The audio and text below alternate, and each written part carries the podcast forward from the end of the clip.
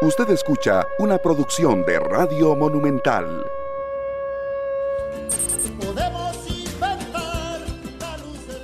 Costa Rica. Buenos días, Costa Rica. ¿Cómo están? Bueno, listos para trabajar todos juntos. Eh, siguen las vacaciones.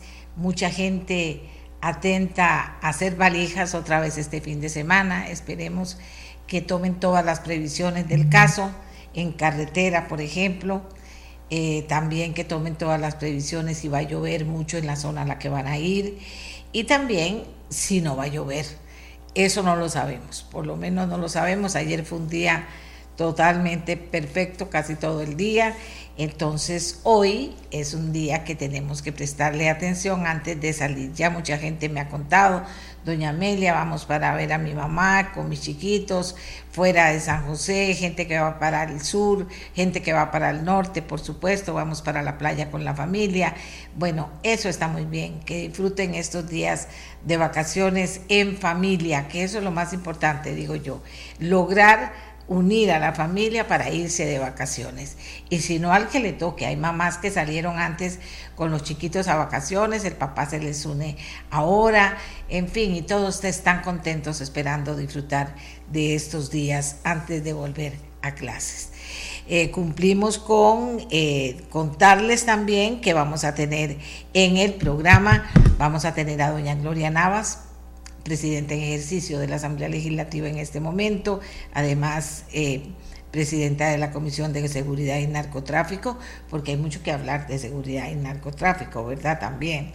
Eh, vamos a hablar también de que los diputados aprobaron una moción consensuada para jornadas 4-3, tiene el apoyo del oficialismo y tres fracciones legislativas. Vamos a conversar del tema y también que las transmisiones inalámbricas de telecomunicaciones no provocan efectos adversos para la salud. Esto lo asegura la Organización Mundial de la Salud aclarar los mitos relacionados con las antenas de telecomunicaciones y su impacto en la salud de las personas es el objetivo de una campaña informativa lanzada esta semana en un esfuerzo liderado por el Ministerio de Ciencia, Innovación, Tecnología y Telecomunicaciones. Múltiples estudios de la Organización Mundial de la Salud evidencian que las transmisiones inalámbricas de telecomunicaciones no provocan, repetimos, efectos adversos para la salud.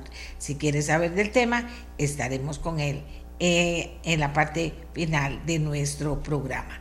Porque ahora de inmediato le damos la bienvenida a la diputada Gloria Navas, como decíamos, presidenta en ejercicio de la Asamblea Legislativa, para poder conversar con ella sobre diversos temas importantes que tienen que ver con el quehacer legislativo. Doña Gloria, muy buenos días.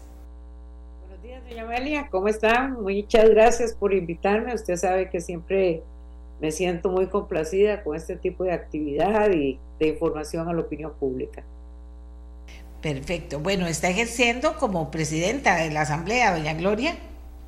Bueno, eh, estamos en realidad tanto don, don Rodrigo Arias, que es el presidente y quien les habla, porque te, estamos eh, atendiendo una jornada sumamente larga por tiempo extraordinario y ello significa que debemos ir turnándonos. Entonces, eh, varios días he estado solo yo, otros días estamos en parte don Rodrigo y yo, y así que ahí estamos entrenándonos y aprendiendo de la experiencia.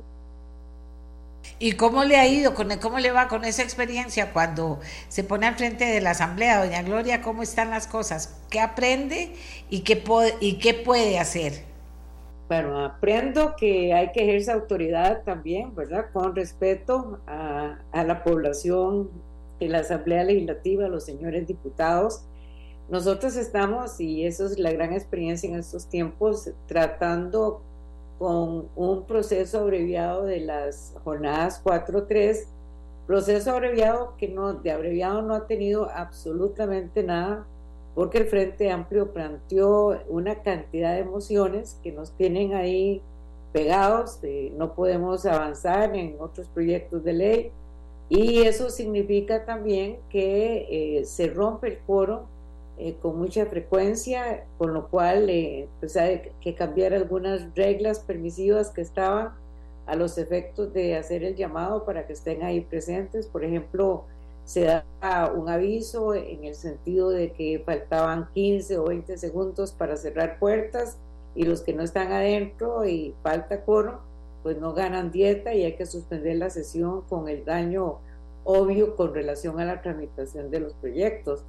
Entonces, ahora estamos haciéndole, así lo notificamos a, los señores diputados que asisten a, a plenario, que no íbamos a utilizar esas prácticas, sino simplemente cuando se terminaba el tiempo para el receso o para el tiempo reglamentario del plenario, que son cinco minutos, pues cerrar puertas y si entraron, pudieron eh, integrar el quórum y los que no entraron, el quórum y los que no fueron, pues se quedan afuera y tienen eh, la sanción en cuanto a que no se les paga la dieta. El problema es que eso retrasa demasiado el procedimiento. Me parece a mí que en, esos temas eh, pues hay que actuar con mayor responsabilidad y ejercer ese tipo de autoridad para poder continuar con ese procedimiento, si no, nunca vamos a terminar. Y eso le cuesta un platar al país también. Eso entre algunas cosas, ¿verdad? Parte de la experiencia es cómo manejar también el directorio, cómo manejar ese, ese grupo grande de señores diputados que piden mociones de orden para hacer discusiones muy cortas, pero son varios diputados los que piden mociones de orden con cierta frecuencia. Eso retrasa los procedimientos. Entonces, la experiencia en grande en cuanto a lo que funciona y lo que no funciona, lo que hay que corregir y lo que está bien. ¿Y cómo han respondido, cómo responden los diputados y diputadas? Bueno, eh, en parte se molesta, pero también yo creo que la mayoría está de acuerdo con ese tipo de actuaciones y de orden.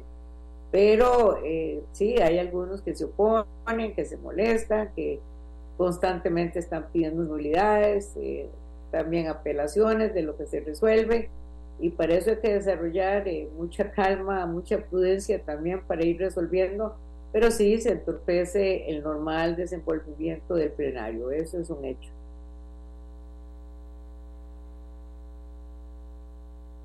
¿Cuánto tiempo falta todavía para estar en estos ejercicios de, de, tener paciencia y de poder salir adelante con, con la tarea? Bueno, yo creo que el día de hoy podríamos terminar eh, la votación de todas las mociones que han quedado pendientes, que son mociones de revisión. En este asunto se plantean mociones eh, corrientes, normales, pero a todas les plantearon revisión. Entonces, cada moción son dos votaciones. Por supuesto, como esta etapa de lo que se llama la guillotina, ya no se están discutiendo Simplemente se pone en conocimiento de la moción número tal que se supone que todos tenemos a mano o que conocemos. Inmediatamente se cuenta el quórum, se cierran puertas, inicia votación y una vez finalizada la, votación se cuentan los votos, se, dice, se dicen casi todas rechazadas porque casi todas las mociones están siendo rechazadas. De tal manera que yo considero que podríamos terminar hoy todas las mociones y eh, la semana entrante entrar al debate ya de fondo de este proyecto.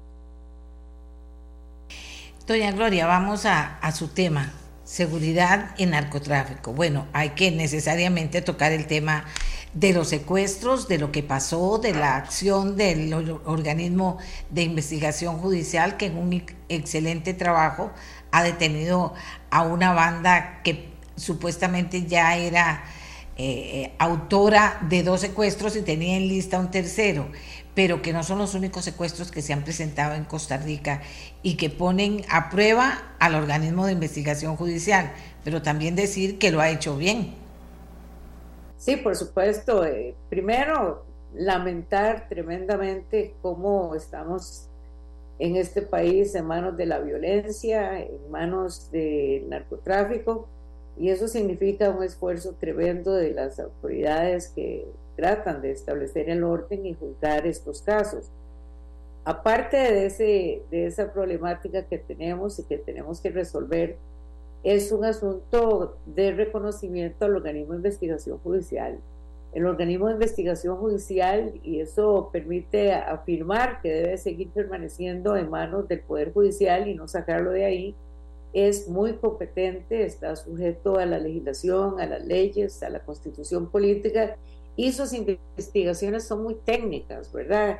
Existe el laboratorio, existe la parte policial, eh, existe la parte de telecomunicaciones, en fin ellos tienen una excelente organización, el director que está en este, estos momentos, Don Randall, es muy eficiente, muy ordenado y ese trabajo es duro, no solo de investigar y determinar, prevenir o buscar la sanción, sino que ellos ponen en peligro su vida constantemente, con solo ver los allanamientos que se hacen desde la madrugada, el esfuerzo que se hace y la captura que se está haciendo de esos grupos criminales.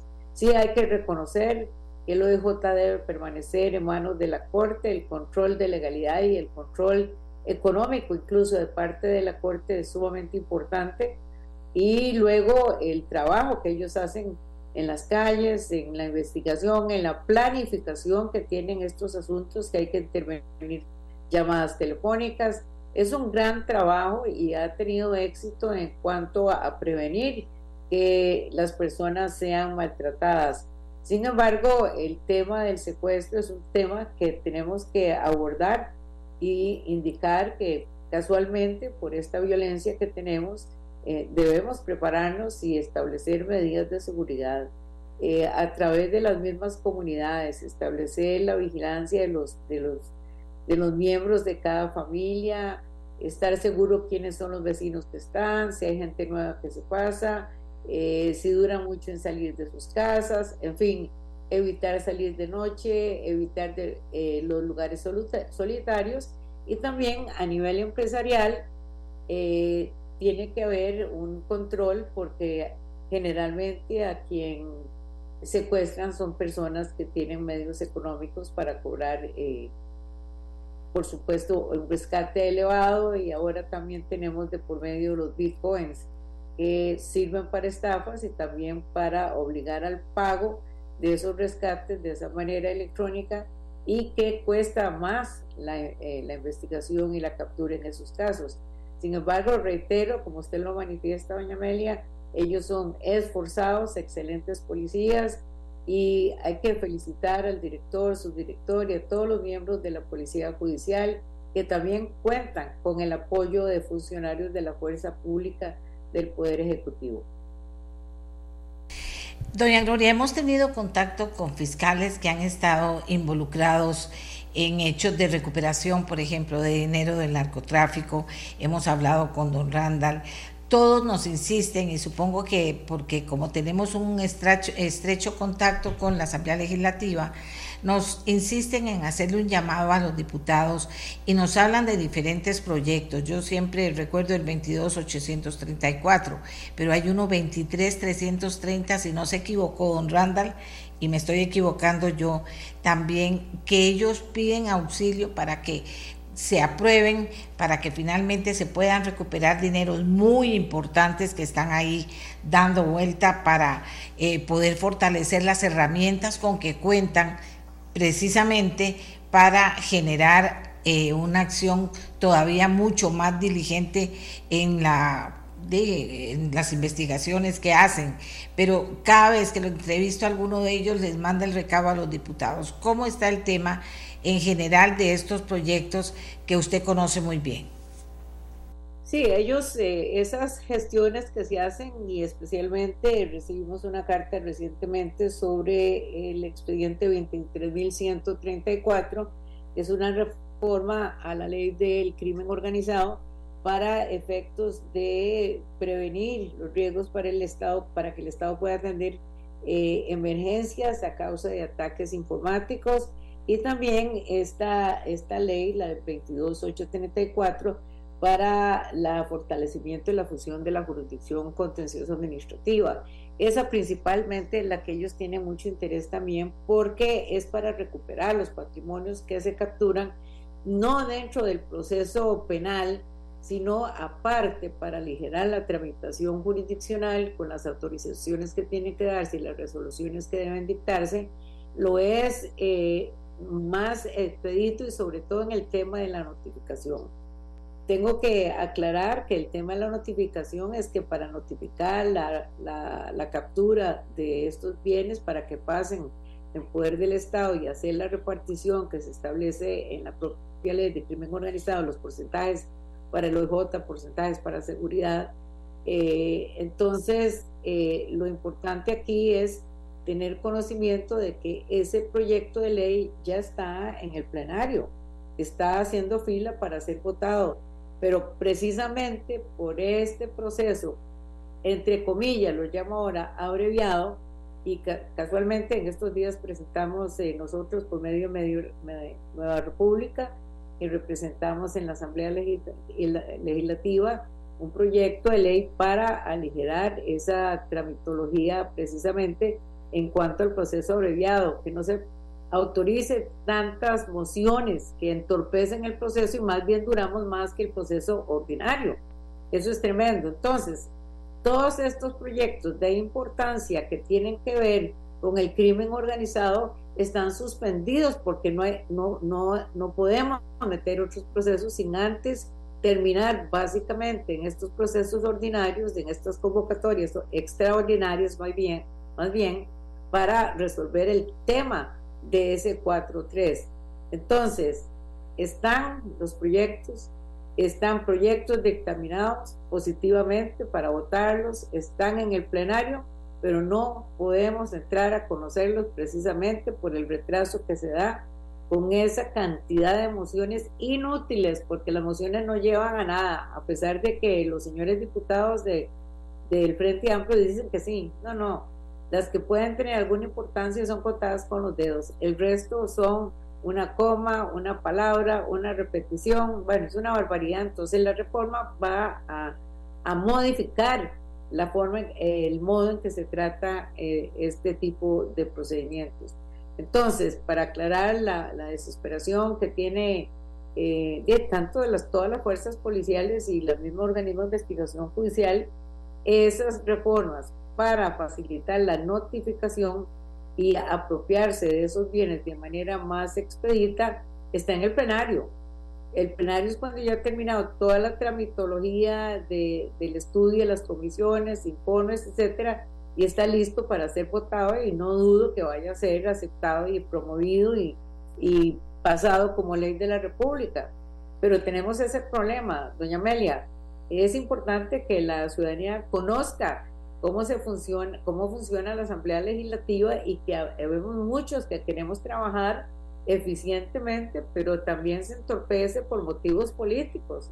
Ya no es un tema de una legislación adecuada, sino de una discusión política que tiene el Frente Amplio y, y, el gobierno de la República, básicamente los señores diputados de esas dos representaciones, unos que quieren que se pasen esas mociones para entorpecer el procedimiento y el gobierno que quiere que se pase el procedimiento de las de las eh, estas eh, jornadas 4-3 que hay que entender que son jornadas que no son para todo el mundo, para todos los trabajadores, sino para ciertos trabajadores donde podrían, y para jóvenes especialmente, podrían trabajar en esas jornadas y tener cuatro días de trabajo y tres de descanso. Entonces, eh, yo lo que pienso es que eh, los organismos que están esperando sus eh, preventas económicas para mejorar su trabajo y ejecutar sus funciones de manera eficiente en favor de la seguridad de la ciudadanía están siendo entorpecidas por este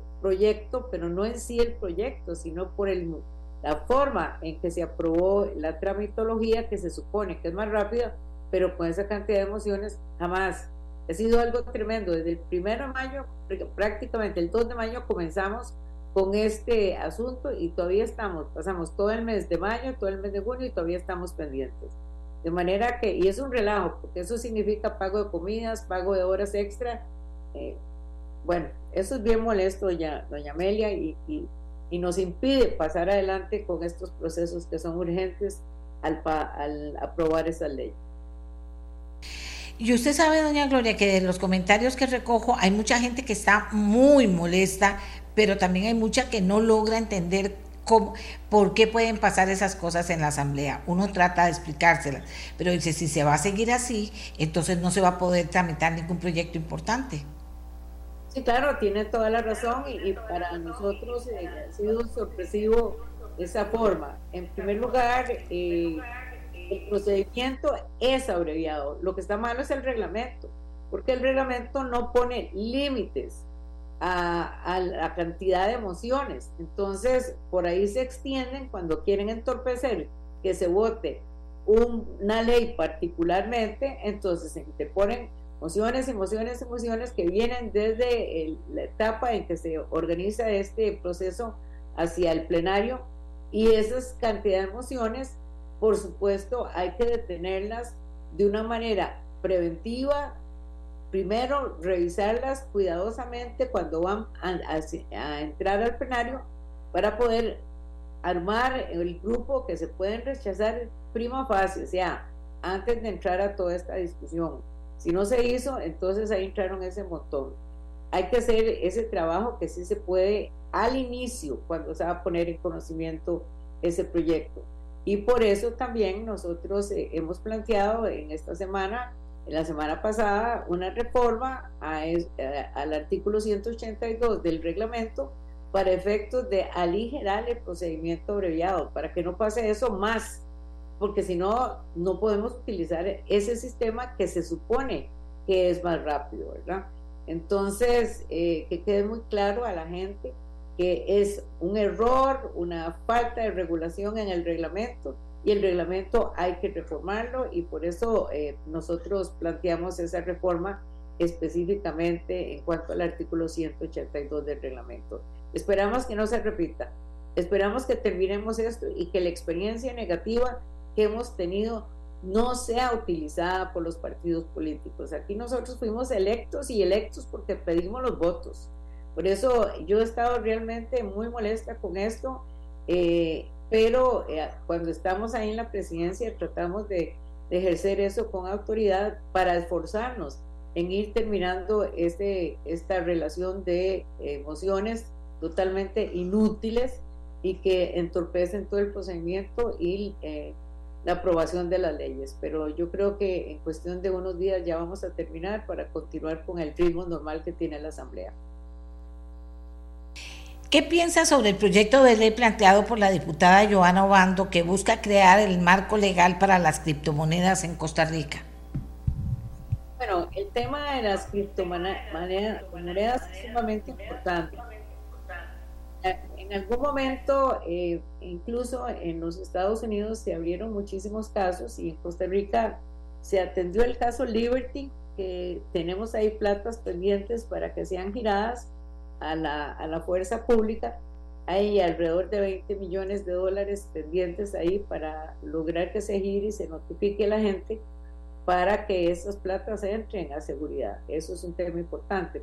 Pero en el caso Liberty fue un proceso que se inició en los Estados Unidos. Ellos extraditaron personas eh, que se fueron para España, incluso eh, condenaron personas y se siguió el trámite en parte aquí en Costa Rica el Bitcoin es una, moneda electrónica y como es privada, no es pública, eh, es eh, una manera en que se puede cometer muchas estafas y también para efectos del secuestro obligar a pagar en esa moneda para fines de eh, lograr desbaratar la trazabilidad del dinero.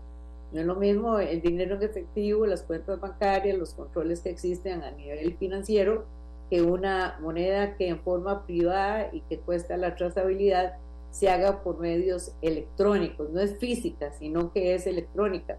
Entonces, eh, y sí se llega, por supuesto, el cobro de los dineros en, un banco eh, o los medios que ellos establezcan. Entonces, un proyecto de ley para regular esto es importante porque en los mismos Estados Unidos, eh, donde se perseguía este delito a nivel internacional, fueron eventualmente autorizando el uso de la, de la moneda.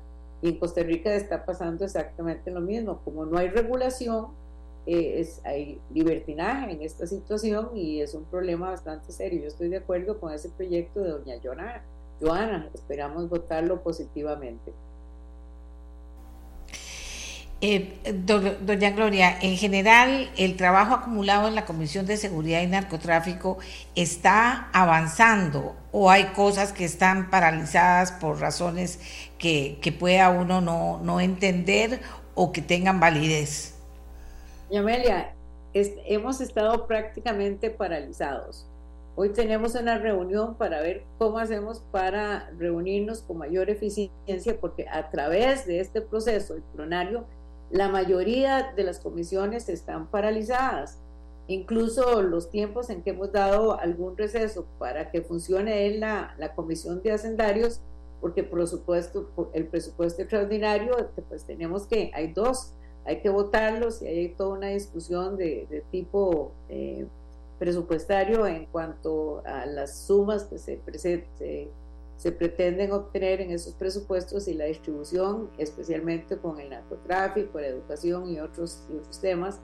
Pero el resto de las comisiones estamos prácticamente paralizadas, es decir, eh, y tenemos que, solo cuando no se hace una extraordinaria en la tarde, se logra un rato para en parte eh, funcionar a través de la 1 y 15 de la tarde. O sea, levantamos sesión a mediodía y a la 1 y 15 ya tenemos que estar sentados. Entonces, en la Comisión de eh, Seguridad y Narcotráfico tenemos una reunión hoy, incluso para solventar cómo hacemos, porque si no tenemos que fijar, eh, y digo de ahí porque hay que llenarse de paciencia en todo esto, hacerlo o un viernes que generalmente tenemos más libertad de trabajo eh, y para efectos de, las reuniones.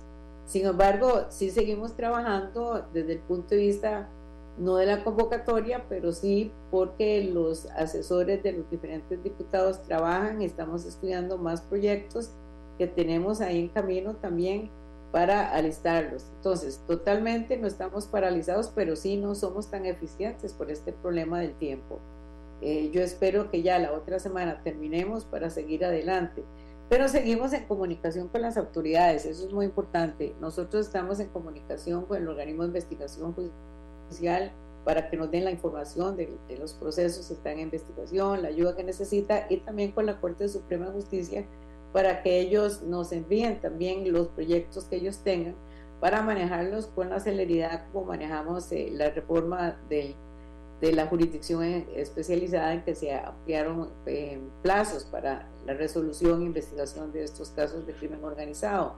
Entonces, eh, en suma, lo, lo que le puedo indicar es que la comisión, al igual que muchas comisiones en este momento, estamos retrasadas en el trabajo precisamente por el entorpecimiento con esta cantidad de emociones del Frente Amplio que no llevan a nada más que retraso y a gastos del Estado y además eh, esperamos muy pronto estarnos integrando y aclarar que en vista de este entorpecimiento nosotros hemos trabajado entre las fracciones con los miembros de la comisión que son muy eficientes y siempre están listos al trabajo, eh, avanzando en los estudios de eh, varios proyectos. Por ejemplo, uno de los tantos proyectos que estamos estudiando y, trayendo personas especializadas es una ley de armas, porque es sumamente importante regular el uso de armas y ver cómo controlamos toda esa cantidad de homicidios que se dan y, y el tráfico precisamente de armas de fuego. Así que sí estamos trabajando, pero limitados porque no podemos reunirnos por la falta de tiempo o las reuniones son bastante cortas porque tenemos que estar presentes en el plenario. Bueno, aquí estoy leyendo algunos comentarios de las personas que, no, logran entender qué pasó con el reglamento que permite que estas cosas ocurran con todos. Aquí dice, dice un señor y tiene razón, eh, eh, que, que no es solo la fila que están haciendo en la votación esta es que están atrasando el trabajo legislativo en las comisiones y que cómo es posible que bueno que una agrupación política eh, haga eso que eso tiene que tener algún costo para esa agrupación y no para que no piense dice sí para que no piense hacer lo mismo otra persona dice que dicha que ya se plantó algo para acabar con esa historia eso no se puede permitir y precisamente sobre esa sobre ese trabajo presentado por ustedes, sobre ese proyecto, doña Gloria, para acabar con esto. Eh, ¿Eso ocupará mucho tiempo, ocupará poco tiempo? ¿Cómo lo ve usted para que pueda quedar firme ya? Yo creo que la experiencia que hemos tenido en la Asamblea sobre este retraso, porque no está regulado en el reglamento. Y como no está en el, reglamento, se da lo que se llama en, en, derecho el abuso del derecho. Hay derecho emocional, pero cuando usted llega a ese extremo es un abuso. Doña Amelia, pero si nosotros vamos a la sala constitucional, por ejemplo, a plantear lo de uso del derecho, mientras se resuelve el asunto, todo se atrasa es un error del reglamento no haber previsto eso. Y nosotros que estamos eh, en estos momentos como diputados nos encontramos con esa situación que en mi opinión, en mi opinión como abogada, yo interpretaría que frente al abuso del derecho, esas mociones no se deben tramitar. Es decir, hay legislación eh, que tiene rango constitucional, en este tipo de votaciones que, en mi opinión, pueden resolverse eh, declarando el abuso del derecho. Lo que pasa es que uno hace eso y comienza aquella discusión en el plenario. Entonces hay que hacer una reforma a la ley para no retrasar esto. Esperamos que pasarla lo más rápido posible también a esos niveles, apenas terminamos eso, y tenga la plena seguridad que el próximo proceso que se va a hacer eh, de abreviado, nosotros vamos a chequear muy bien de previo aprobar un proceso de eso, cuáles son las mociones que se están planteando para obligar a desde de previamente a anularlas. Eso fue, me parece, eh, algo que faltó en este procedimiento y que hay que hacerlo. Eso es un problema de, del directorio, de la Asamblea Legislativa, del equipo que trabaja ahí, que hay que hacerlo. Yo sé que no les gusta que uno critique esto, pero esa es la pura verdad. Y, yo he estado demasiado molesta y corrimos en Nueva República a hacer ese proyecto de ley que ya está presentado. Eh, es, es, lamentable esto que está ocurriendo y no debe ocurrir otra vez. Incluso con el proyecto de, de la jurisdicción especializada se usó ese proyecto. Lo que pasa que fueron solamente dos diputados los que plantearon esa cantidad de mociones y ya nosotros habíamos calificado varias de ellas en la comisión, las habíamos rechazado y posteriormente pues todas las otras fracciones estábamos de acuerdo y eran solo esas personas y únicamente una de las diputadas era la que hablaba. Entonces, no seis como tiene el Frente Amplio. Entonces, ellos tienen derecho a hablar cada uno cinco minutos. Imaginen, seis por cinco, treinta es media hora. Media hora en lo que hablan de lo mismo, porque repiten lo mismo. Y no los podemos parar porque el reglamento no tiene previsto esa situación. Eh, aquí usted puede apreciar, doña Amelia, que yo estoy sumamente molesta por esa situación, planteamos el proyecto y hemos puesto más orden en el desarrollo del plenario y de estas eh, de estos eh, convocatorias que se hacen en esa forma, cuidarnos de el, el, el quórum de ley, pues tiene que haber por lo menos 38, imagínense, somos 57, solo 38 hacen el, el quórum. Y estamos así, al filo con el 38, y si alguien sale, al cafetín un momentito, ya se rompe el quórum por el tiempo reglamentario, que son cinco minutos, y después del tiempo reglamentario, decir cerrar puertas inmediatamente, ya no estamos dando ese, ese plazo para que se presenten, y si no se cierran puertas, y bueno, que se les castigue con el pago, el no pago de las dietas de ese día, pero a los efectos de la tramitología de estos proyectos es un retraso, punto. ¿Qué son las soluciones? Uno, revisar las mociones antes de que se presente eh, la propuesta del régimen eh, y conozcamos el régimen de abreviado. Hacerlo de previo. Y número dos, pasar esta ley. Tres, hacer la conciencia de los diputados de que sean responsables en esa parte. Yo sé que todas las cosas de oficina se retrasan, pero bueno, para eso son las sesiones extraordinarias y para eso aceptamos esos puestos. Así que esos tres puntos básicos me parece que es lo que va a traer solución a eso y de esos estamos practicando eh, eso, el resumir eh, la discusión mediante la guillotina, el resumir la discusión parando esas interrupciones que se dan y también eh, decirles ustedes ya no, no les vamos a avisar que se va a acabar el tiempo para que estén aquí sentados. Tienen que estar ahí sentados en las curules. Bueno, está muy clara. Eh, doña Gloria, vieras que la gente pues eh, participa de, ese malestar, por lo menos la gente que escribe, no nos, no nos hemos encontrado uno que diga, no, yo defiendo lo que están haciendo, la verdad. Si fuera así y alguno lo defiende, ¿verdad? Sí, claro. Sí, claro. Terrible. Así como dice doña Gloria, es terrible que, que, esto pueda estar pasando. Eh, eh, doña Gloria, estábamos hablando de los eh, de lo que se está trabajando en la Comisión de Seguridad y Narcotráfico y de lo que ya está listo. También había señalado usted algunas cosas que están prácticamente listas. Y también con mucho, con mucho dolor vemos que no solamente la Comisión de Seguridad y Narcotráfico, sino que las otras comisiones están resultando afectadas por este tema eh, de, de 4.3 y la forma en que se están llevando las cosas. Eh, ¿Considera usted, dice usted que puede haber buenas noticias más tarde, pero considera usted que de verdad se va a poder tener alguna manera de controlar que esto ocurra o habrá nuevas triquiñuelas que hagan que esto se vuelva a trazar? Bueno, eh, retraso puede haber de alguna manera porque hay oposición. Yo estoy segura que eh, siempre alegan el principio de democrático, de discusión, etcétera, etcétera. Pero el principio democrático también es atender las necesidades de la población y un tema tan importante como temas económicos, temas de desarrollo, eh, temas de seguridad. Y el tema de seguridad, imagínense que seguridad es el primer punto que señala la población estadísticamente que quiere que resolvamos y tienen razón, por supuesto, todos tenemos razón porque un tema con un país que no hay seguridad no viene el turismo tampoco, no vamos a tener ingresos. ¿Cómo va a venir gente aquí con esa violencia que tenemos en este país?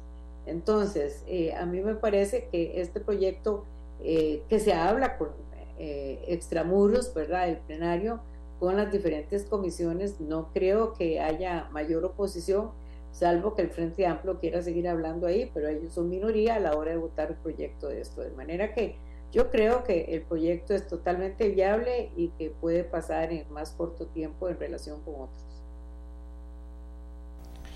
¿Y cómo ve en general, eh, bueno, eh, aquí el tiempo está avanzando muy rápido y ahorita estaremos de frente a sesiones ordinarias? Eh, ¿cómo, ¿Cómo ve usted, doña Gloria, lo que viene en la Asamblea Legislativa después de este casi impas que ha sufrido? Sí, claro, yo siento que las fracciones en general y la, integración de, todos los señores diputados es positiva. Nosotros tenemos una asamblea que tiene una gran capacidad de conocimiento y de práctica, no solo porque hay otros que han sido ya diputados, sino porque hay muchos profesionales eh, dirigiendo las comisiones y participando en las comisiones. Yo siento que hay gente muy capacitada entre los señores diputados y que podemos avanzar positivamente para el país. Yo tengo esperanza en eso porque ya conociéndonos entre nosotros mismos, por eso le digo que hay muchos diputados con muchas capacidades y me voy a reservar los nombres porque entonces pues se me olvida uno y se me resiente. Pero eh, de verdad que yo tengo esperanza en esa asamblea legislativa cuando uno observa cómo trabajamos en las diferentes eh, comisiones, comisiones de investigación, esta comisión de seguridad, la coordinación que estamos haciendo con el Poder Judicial, con el Poder Ejecutivo y entre nosotros, las fracciones, me parece que eh, hay esperanza. Yo confío en que eso se dé porque tengo una magnífica opinión de los compañeros y compañeras. El punto aquí es de que siempre hay, le voy a decir, domingo 7, ¿verdad? en todas estas situaciones, pero hay muchos de los proyectos en que vamos a trabajar en, forma pacífica y eficaz. Yo sí, sí confío en, en, mis compañeros y compañeras en el sentido de que tienen gran capacidad y hay una parte de la Asamblea Legislativa que no se ve públicamente, que es el trabajo de los asesores. Son personas que trabajan de casi que 24/7, ¿verdad? Eh, son personas que, siempre están dispuestas al estudio, que dan buenas opiniones, que nos ayudan a las redacciones. Ese, ese equipo de gente detrás de nosotros es sumamente eficiente. incluso para las personas que observan el desarrollo del plenario se pueden dar cuenta que cuando nosotros estamos presidiendo tenemos personas detrás de nosotros. Entonces ellos también en una forma muy eficiente y muy rápida le van diciendo esto es así, esto es allá, eh, van dirigiendo el trabajo mismo de la dirección del plenario. Eh, podemos hacer un receso para hacerles las consultas y hay un representante siempre de servicios técnicos. Es decir, el equipo con que trabajamos, eh, los sugieres, todos son competentes, gente que tiene amor a la patria. Siempre ese domingo 7, pero bueno, yo espero que son minoría y nosotros eh, somos mayorías. Yo creo que vamos para adelante y que terminando este proceso estamos recibiendo una tremenda lección de lo que no se debe hacer. Eh, doña Gloria, pero una cosa que la gente no logra entender, bueno, el Frente Amplio está en su posición, pero cuando se rompe el quórum son personas no solo del Frente Amplio, son personas de otros partidos que no tienen la conciencia de sostener el quórum. Eso es totalmente cierto, doña Amelia. El quórum se rompe cuando no hay 38 y por supuesto faltan miembros de, los diferentes partidos. Cuando usted ve de un partido, ve a veces solo cinco diputados que están ahí y son 19, como en el Partido de Liberación Nacional. Sí, ahí hay unos cuantos. Eh, en el mismo, en, la, en, en todos los partidos faltan, el mismo Nuevo, Nueva República, somos pocos y también cuando faltan algunos, entonces se minimiza el plenario. Es un tema de responsabilidad y observancia también, de conocimiento de que estamos en estas circunstancias y tenemos que sacar ese proceso y aprobar esa reforma. Pero en cuanto al quórum, por supuesto, es un tema de responsabilidad. Nosotros sabemos que tenemos que estar ahora, arrancar en lugar de en la tarde, las sesiones normales, hoy arrancamos a las 9 en punto de la mañana desde ahora hago una instancia para que estemos ahí todos a las 9 de la mañana y comencemos en orden esto. Esto es, cierto, es un tema de responsabilidad. Claro, las excusas hay. Es que yo tenía que hablar con fulano y tal, yo tenía que tal cosa, pero usted normalmente está viendo el cafetín ahí eh, lleno de gente durante ese, esa falta de coro, tomando café.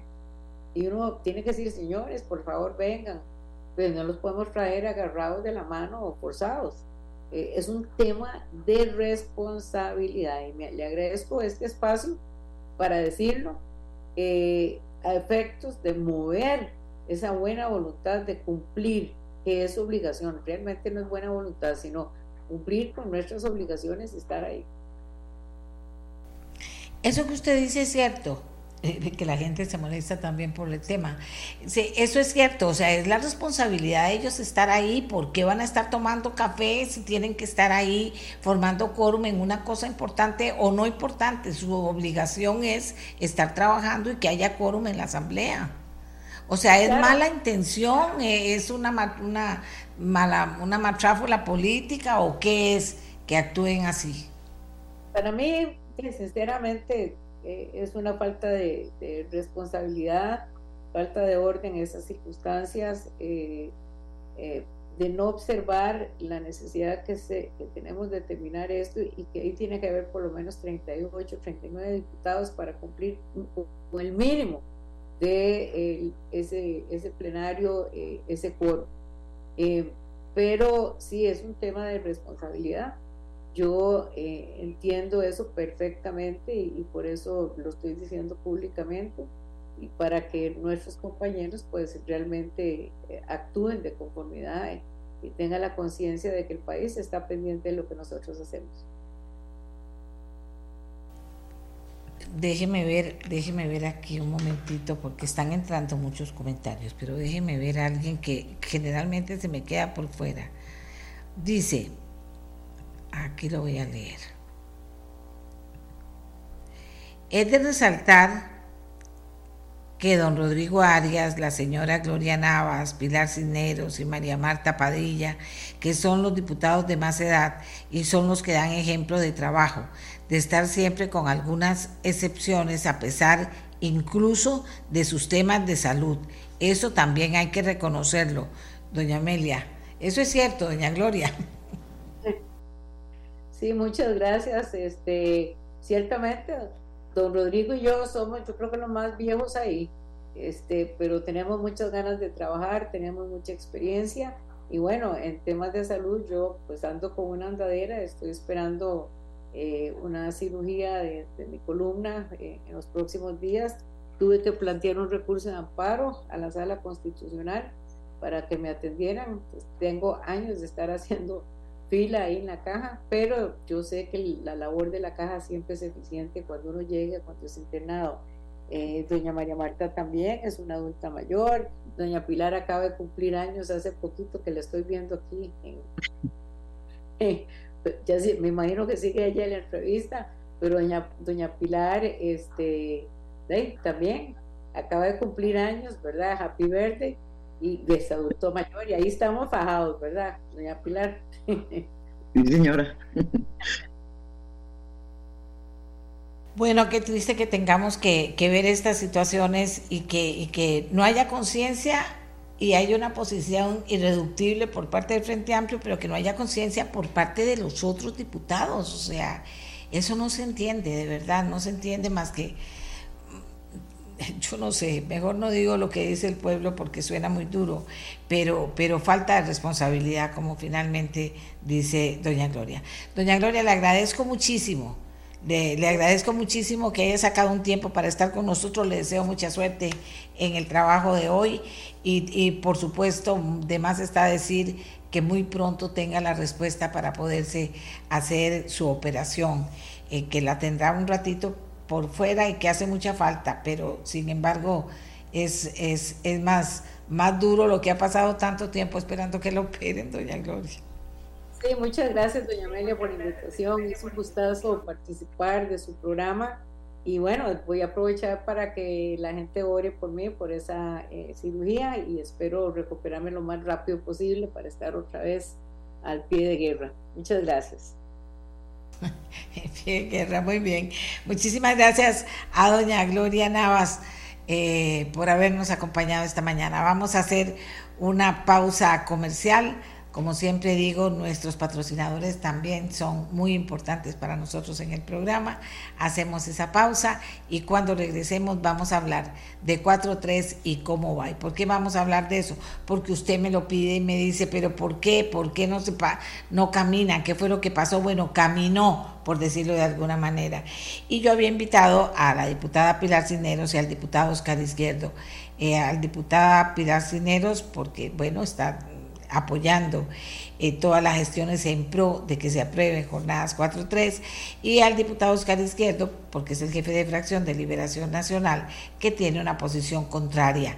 Sin embargo, el diputado Izquierdo anoche me dijo no, no voy a poder asistir y eh, nos quedamos sin el, en el programa y sin otra persona. Ahora el tema de las vacaciones, vieran que nos, nos eh, pone a correr para tener a las personas indicadas el jefe de fracción de Liberación Nacional era una de esas personas indicadas. Hagamos una pausa y ya regresamos. La mía, la suya, la de todos y todas. Los diputados aprueban moción consensuada para jornadas 4-3 tiene apoyo del oficialismo y tres fracciones legislativas. Pedimos a Pilar Cineros, diputada oficialista, y les decía que a don Oscar Izquierdo, diputado de Liberación Nacional, que es una de las fracciones que no está de acuerdo, eh, que estuvieran con nosotros. Eh, lastimosamente, don Oscar no nos puede acompañar, pero doña Pilar Cineros está ahí con nosotros para que nos dé detalles. ¿Qué significa esto? Dicen, bueno, es una buena noticia los que están a favor de que camine pronto jornadas 4.3. Pero ¿qué significa exactamente y qué viene ahora? Porque de acuerdo a lo que oímos, pues sigue el proceso con jornadas 4.3. Así es, muy buenos días para todos. Viera, no sabe lo contenta que estoy, doña Amelia y amigos, que hayamos avanzado hasta este punto de aprobar la moción 731, que fue la que consensuamos efectivamente esas cuatro fracciones. ¿Y por qué? Como yo le he venido diciendo, doña Amelia, todos esos costarricenses que están esperando una buena oportunidad de trabajo con empresas serias que dan seguro social, INS, buenos salarios, buen entrenamiento, lo van a tener si aprobamos esta jornada flexibles. Que son para un grupito, ¿sí? Que es una excepción, por eso se llama jornada excepcional, sí, pero que va a traer miles de trabajos, sobre todo en zonas rurales. ¿Qué viene ahora? cuidar el resto de las votaciones. ¿Por qué? Porque en total son 855 mociones y cualquiera que se apruebe de ahora en adelante le cae encima al texto que aprobamos que es la 731. Por ejemplo, em, don Oscar no va a poder explicar porque no pudo estar hoy, pero la moción 804 es una moción que está promoviendo liberación nacional. Y para nosotros, digamos, no es eh, aceptable ni para la industria ni para las empresas que se pueden beneficiar, porque Liberación lo que está proponiendo es que los primeros dos años se trabajen en turnos de 12 horas. A los dos años se baja a 11 y a los cuatro años se baja a 10. Y como nos han explicado una y otra vez las empresas que trabajan 24 horas, ¿cómo hacen para ordenar un rol? Por ejemplo, si son de 10 horas 10 y 10 son 20. ¿Y qué se hacen con las cuatro horas que quedan ahí? Porque, eh, a ver, doña Amelia y amigos, ustedes tienen que entender que estos son para industrias muy calificadas, que no paran las cuatro horas al día.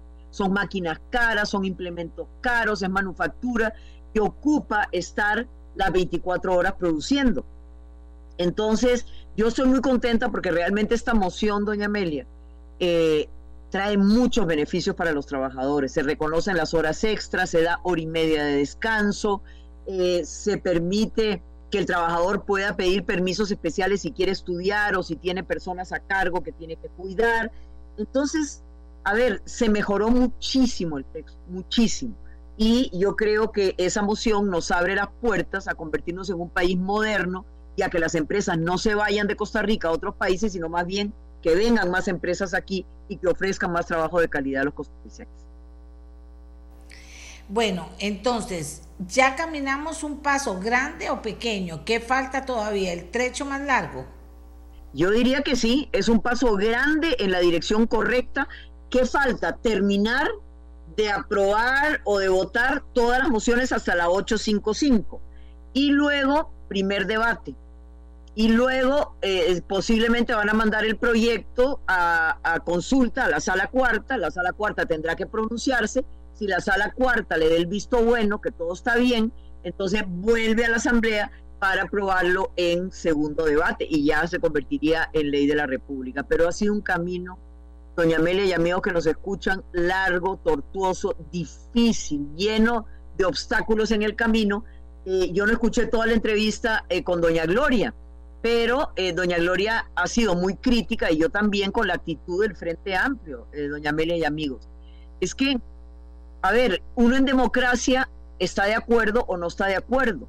Lo que para mí no se vale es poner toda esa serie de obstáculos. Vea, este, este proyecto de ley de jornadas cambia solo cuatro artículos del Código de Trabajo. Nada más, cuatro artículos del Código de Trabajo. ¿Y usted cree que se justifica presentar 550 mociones? Y además pedir revisión sobre esas mociones. Quiere decir que son 1.100 votos que se tienen que hacer en el Congreso para reformar cuatro artículos. Y eso cuesta millones de millones de billones. Y no les importa. La verdad es que yo he notado esa actitud indiferente hacia la plata que tanto le cuesta al costarricense pagar en impuestos, doña Meli. Es que ahí es donde a mí me parece que no se vale. Si al final se vota y se pierde, bueno, eh, se perdió. Qué lástima, porque era una magnífica oportunidad para el país. Y si se gana, qué dicha. Pero lo que no se vale es poner muros, obstáculos y piedras que le cuestan miles de millones a usted, costarricense. Eso es lo que no se vale. Este Congreso tiene que ser eficaz, eficiente, rápido, moderno. Eh, a ver, avanzar con las leyes que van a cambiar y mejorar la calidad de vida de la gente. Entonces, yo nunca estaré de acuerdo con esas técnicas dilatorias y obstáculos que, que han hecho tan difícil la aprobación de este proyecto, la verdad. La plata se perdió. Así, señora. Se fue. Se la llevó el viento. 25 eh, millones de colones la hora. Doña Amelia, eso es lo que cuesta el funcionamiento de este Congreso. Y hay días, porque yo lo tengo apuntado, en que se ha roto el quórum 20 veces. Así de fácil, 20 veces. Entonces, llegaban, digamos, 38, 39 diputados, avanzábamos dos mociones y rompían el quórum. Cinco minutos otra vez una moción o dos mociones, otra vez rompí el coro, otros cinco minutos. Y ahí vamos así, a pasito tuntum. Pero de ahí, doña Amelia, a mí me parece que no se vale cuando esto es tan caro, a la gente le cuesta tanto pagar los impuestos y a nosotros nos pagan como diputados para trabajar, para trabajar duro, para hacerlo bien. Entonces, ve, pero ni modo, el reglamento permite eso, entonces algunas fracciones que están en contra se valen de eso para obstaculizar todo lo que puedan. Igual hicieron, digamos, con la ley eh, para trabajador independiente, por ejemplo. Todas las leyes que a ellos no les gusta se paran en la manguera y entonces es muy difícil tener que jalar y jalar para poder avanzar. Y todo a costa de la plata de los costarricenses. No me parece, yo he pedido disculpas, perdón, me siento avergonzada por lo que pasa, no puedo hacer nada al respecto más que sentir lástima y pena y pedirle a usted, ciudadano, de corazón, que nos disculpe, porque de ahí las cosas no deberían ser así. Por otro lado, tengo que reconocer que hay grupos de diputados que también están frustrados, enojados y que también quieren que esto avance y poder salir rápido de las jornadas flexibles para retomar ya el ritmo normal del Congreso. Así que hay de todo en la viña del Señor, como dicen, Meli. Pilar, y mientras tanto está la agenda del Ejecutivo. ¿Cómo ve las cosas usted? ¿Atrasada mucho? ¿Qué, qué, qué le, que no avanza, porque también nos hablaba doña Gloria que no, no solo no avanza jornadas, las comisiones, por, el, por la forma en que se está llevando el proceso de jornadas, las comisiones también salen seriamente afectadas, o sea, no avanza el trabajo legislativo. Se están quedando en el camino qué proyectos y qué urgencias del Ejecutivo. Mire, doña Amelia, efectivamente, mucho se está quedando en el camino. Eso es lo que me duele. Por un lado, no avanzar con esto y por otro lado, detener o frenar todo lo demás. Pero de lo contrario, no lo vamos a sacar, doña Amelia. Yo sé que no lo vamos a sacar. ¿Qué proyectos importantes? Muchos. Por ejemplo, el préstamo para obras de emergencia. Vea, yo hablo con mucha frecuencia con el presidente de la República y él me dice, vea Pilar, a mí lo único que me quita el sueño, lo único que me quita el sueño, a pesar de lo duro que es gobernar el país, es que se vaya a caer un puente que se vaya a derrumbar una escuela y que haya vidas que lamentar. Este préstamo es para obras urgentes, obras que de verdad están a punto de caerse. Ahí está detenido. Los proyectos de seguridad ciudadana, para mejorar la seguridad ciudadana, para controlar la aportación de armas, para que los delincuentes no se queden unos, unas semanitas en la cárcel y salgan a seguir cometiendo delitos, violaciones, robos, asesinatos, venta de drogas todo eso está ahí detenido. Todos los proyectos de seguridad, todo el proyecto de regla fiscal, tan urgente para que muchas instituciones puedan trabajar bien. Eh, bueno, los presupuestos de la República sí van avanzando porque tienen una, a ver, una prerrogativa especial que nos obliga a avanzar con los presupuestos. El, el proyecto de liquidez del Estado. Vea, costarricense que me escucha, solo ese proyecto, si lo aprobamos, es un ahorro de 300 mil millones de colones al año mucha plata. Y realmente yo valoro la plata que usted pague en impuestos. Eso también está detenido. Reforma del Estado, detenido. Entonces, pero de lo contrario, digamos, el Frente Amplio nos acusa mucho y nos dice, vea, es que es una barbaridad, el gobierno tiene secuestrado esto. No, señor, el gobierno no tiene secuestrado nada. Nosotros tenemos la obligación de sacarlo porque también el reglamento permite una vía rápida que resultó lenta, tediosa, pero no porque los diputados querramos, sino porque el Frente Amplio se ha empeñado en poner esos obstáculos para que la cosa no avance, como lo explicó ahora doña Gloria. Doña Gloria ha sido muy crítica con ellos. Y se levanta, agarra el micrófono y dice, esto no puede seguir así. Pero igual, don Fabricio Alvarado varias veces se ha parado y les ha dicho, quiten la moción. Vea, las mociones dan risa, doña Amelia, dan risa. Entonces hay 10 mociones, por ejemplo, para que se establezca un horario de lactancia para las mujeres, digamos, que están dando de mamar mientras están trabajando. 10 mociones. Ah, para que la hora sea de tal hora a tal hora. La otra moción es de tal hora a tal hora. La otra, no puede ser. No puede ser. Cada, la aprobación de cada una de esas mociones cuesta más o menos 2 millones de colones. Entonces, no se vale. O sea, yo creo que el juego aquí tiene que ser limpio y transparente y como costarricenses tenemos que darle cuentas al soberano y desgraciadamente no le estamos dando cuentas al soberano como debería ser. pero, pero eh, ustedes reciben, de alguna manera, reciben eh, lo que piensan los costarricenses de lo que está pasando en la Asamblea ahorita, Pilar, ¿lo reciben de alguna manera? Sí, señora, de muchas maneras. Eh, desde por favor avancen, por favor eh, desentraben la Asamblea, hasta críticas ya más duras eh, la peor asamblea legislativa de la historia, los peores diputados de la historia, encuesta tras encuesta, doña Pedro, encuesta tras encuesta, la Asamblea Legislativa sale peor calificada. Y ahí nos vamos en la tira todos. Los que obstruyen y los que no obstruyen, los que trabajamos muy duramente y los que no trabajan tan duramente, todos. Pero, a ver, yo comprendo la frustración del pueblo, doña Meli. Yo lo comprendo. Es cierto, ¿por qué no podemos ser un Congreso palante, un Congreso que realmente promueva esos proyectos de ley que van a transformar la vida de la gente? Lo podemos hacer si lo queremos. El problema es que algunos no tienen esa voluntad política y ese amor, digo yo, por la gente y por la patria para sacar adelante los proyectos. Entonces, ¿nos merecemos una mala nota? Desgraciadamente sí. Si analizamos el desempeño de este Congreso, por ejemplo, doña Amelia y amigos que nos escuchan, ¿ustedes saben cuántos proyectos de ley le han aprobado al Ejecutivo o le hemos aprobado esta Asamblea Legislativa? Uno. Uno.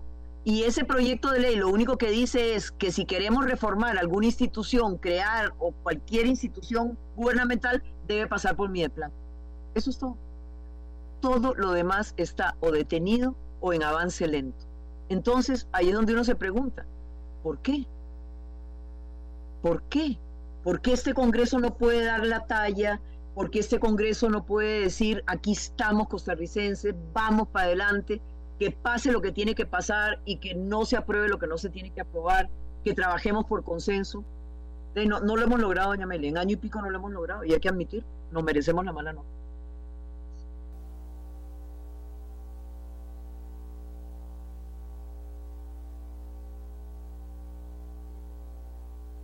Doña Amelia.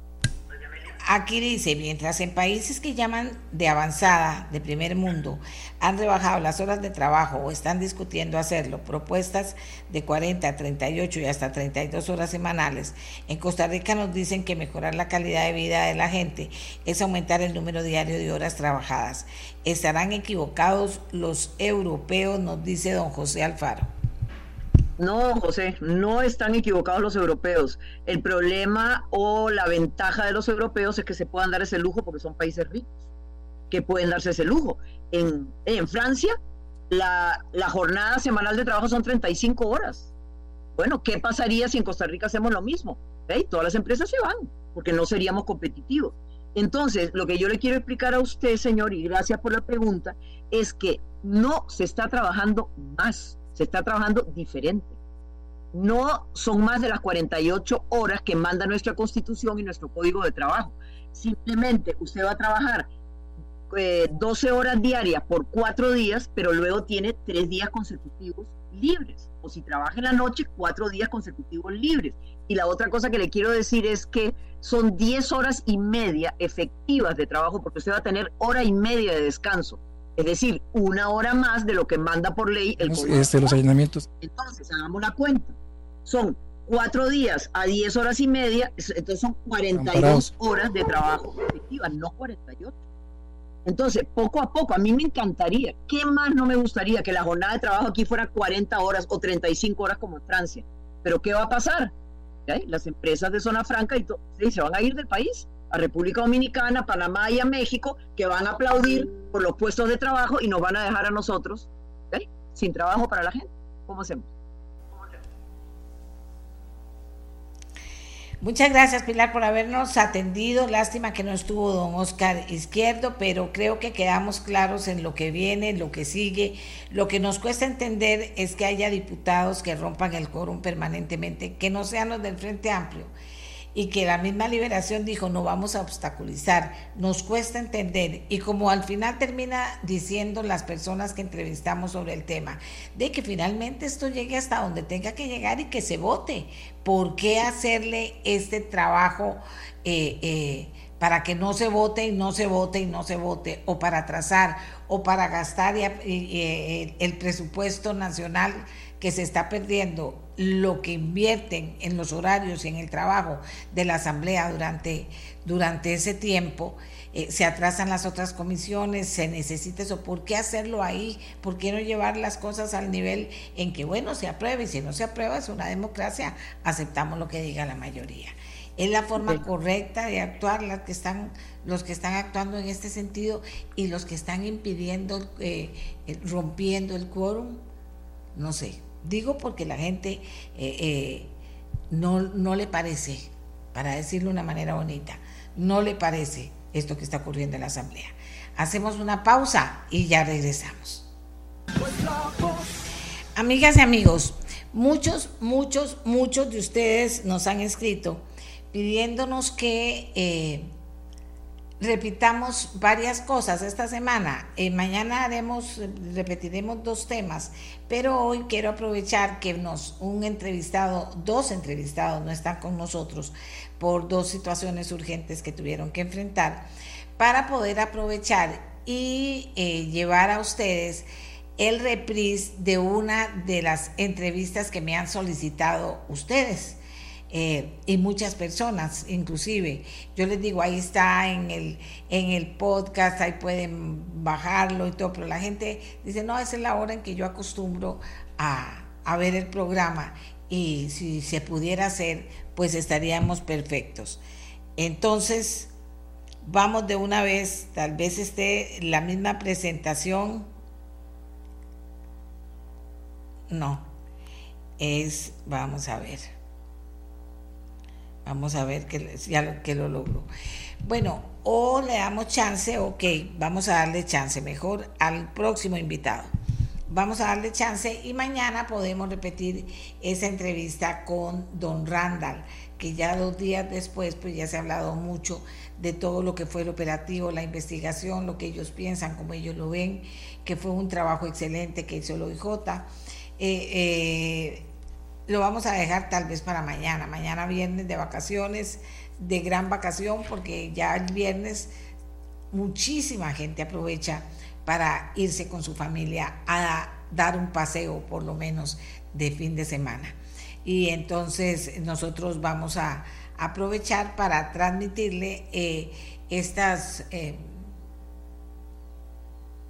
estas entrevistas que pasamos. Sin embargo, tenemos también entrevistas en vivo, yo presento el programa y ponemos el, el, primer tema y luego les, les recordamos que vamos a, a repetir por lo menos un par de temas en el programa para que usted lo tenga presente.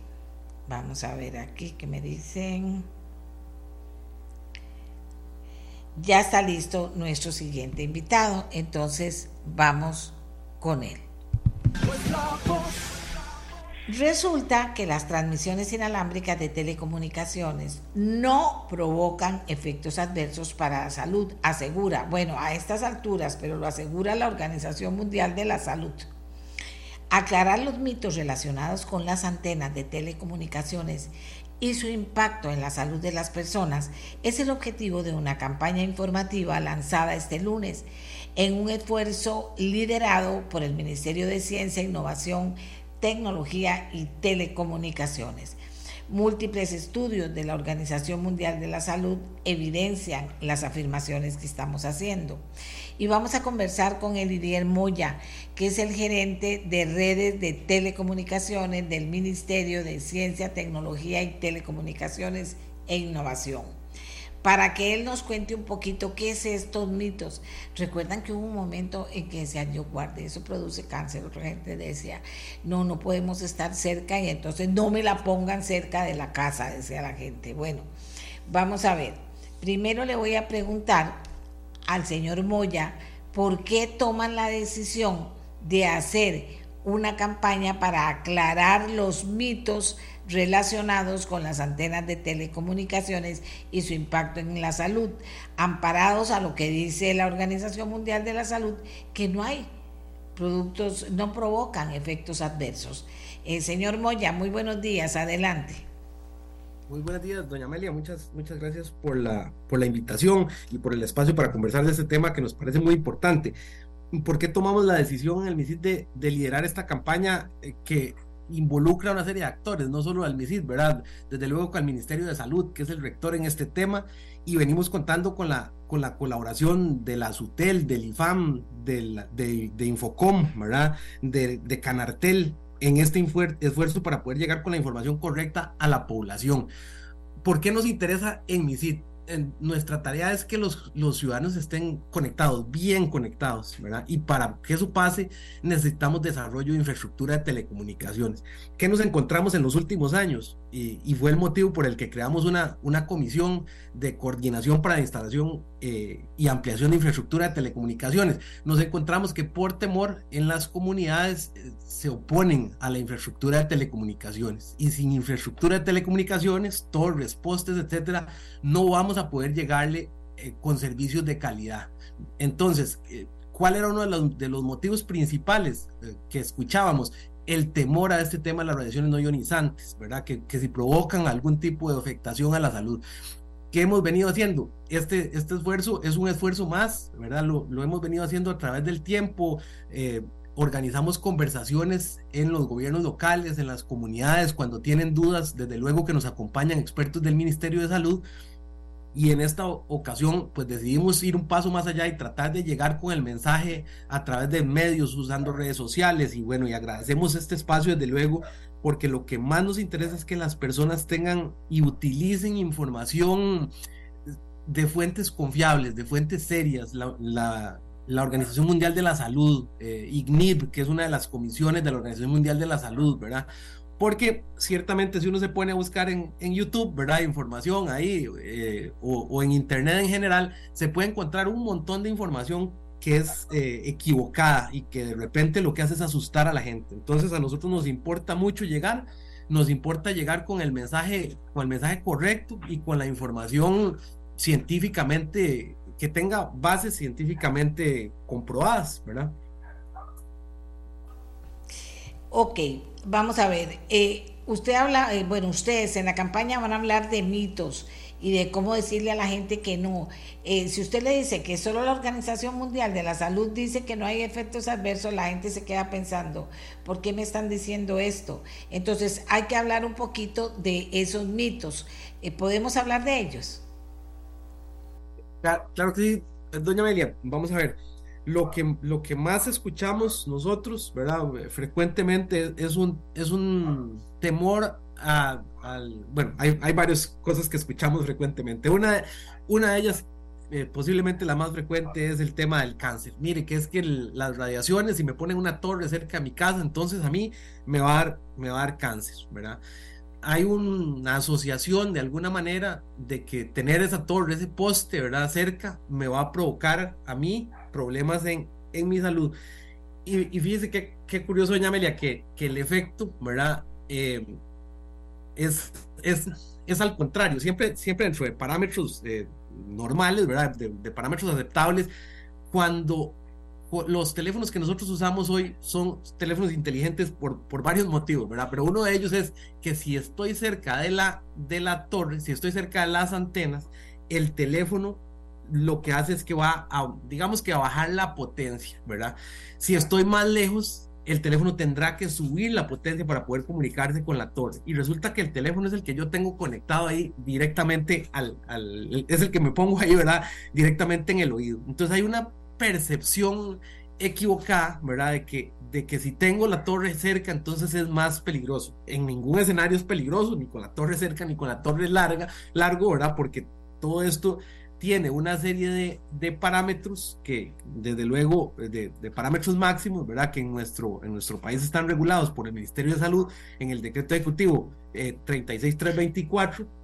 Ese decreto ejecutivo en la práctica lo que hace es replicar o tomar como base las recomendaciones de IGNIR, que es un órgano especialista de la Organización Mundial de la Salud que estudia este tema, ¿verdad? Es decir, no, no, no nos no nos ponemos a inventar, sino que tomamos la, como referencia las mejores prácticas internacionales y los organismos que ya han emitido recomendaciones en esta línea. Bien, eh, cuando ustedes han hecho la investigación, han hablado con muchas personas, ¿ustedes sienten que las personas van a prestar atención a esto y van a cambiar, porque si yo le pregunto cuántas comunidades se han opuesto a que se coloquen estas torres y que por tanto no haya infraestructura necesaria para que haya una mejor eh, que haya una mejor señal, como dice la gente, o que haya mayor cobertura, como necesitamos con urgencia. Eh, eh, la gente entiende eso y cambia de parecer. Esa es una excelente pregunta, Amelia. Para nosotros es, es una tarea permanente, ¿verdad?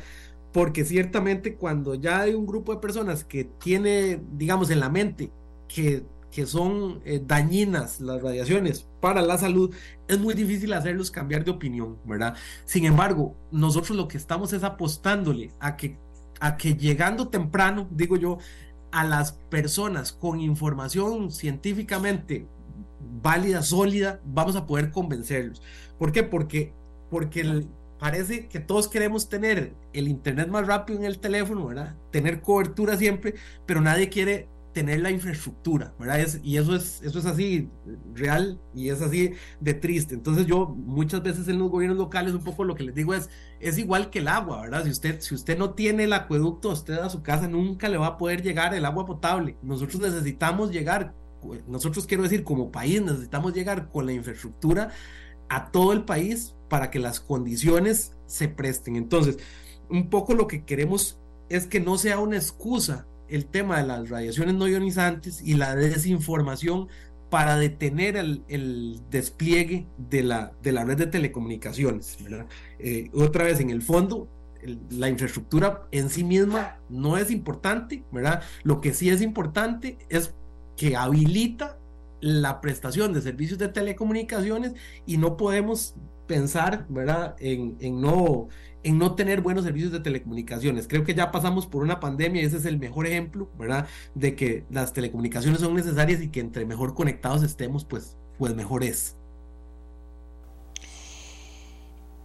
¿En qué consiste exactamente la campaña que iniciaron? Porque se unió mucha gente por la importancia que tiene que cambie la mentalidad de las personas porque no se les puede imponer, a ver, usted me explica, no se le puede imponer a una comunidad ponerle una, una torre si no está de acuerdo.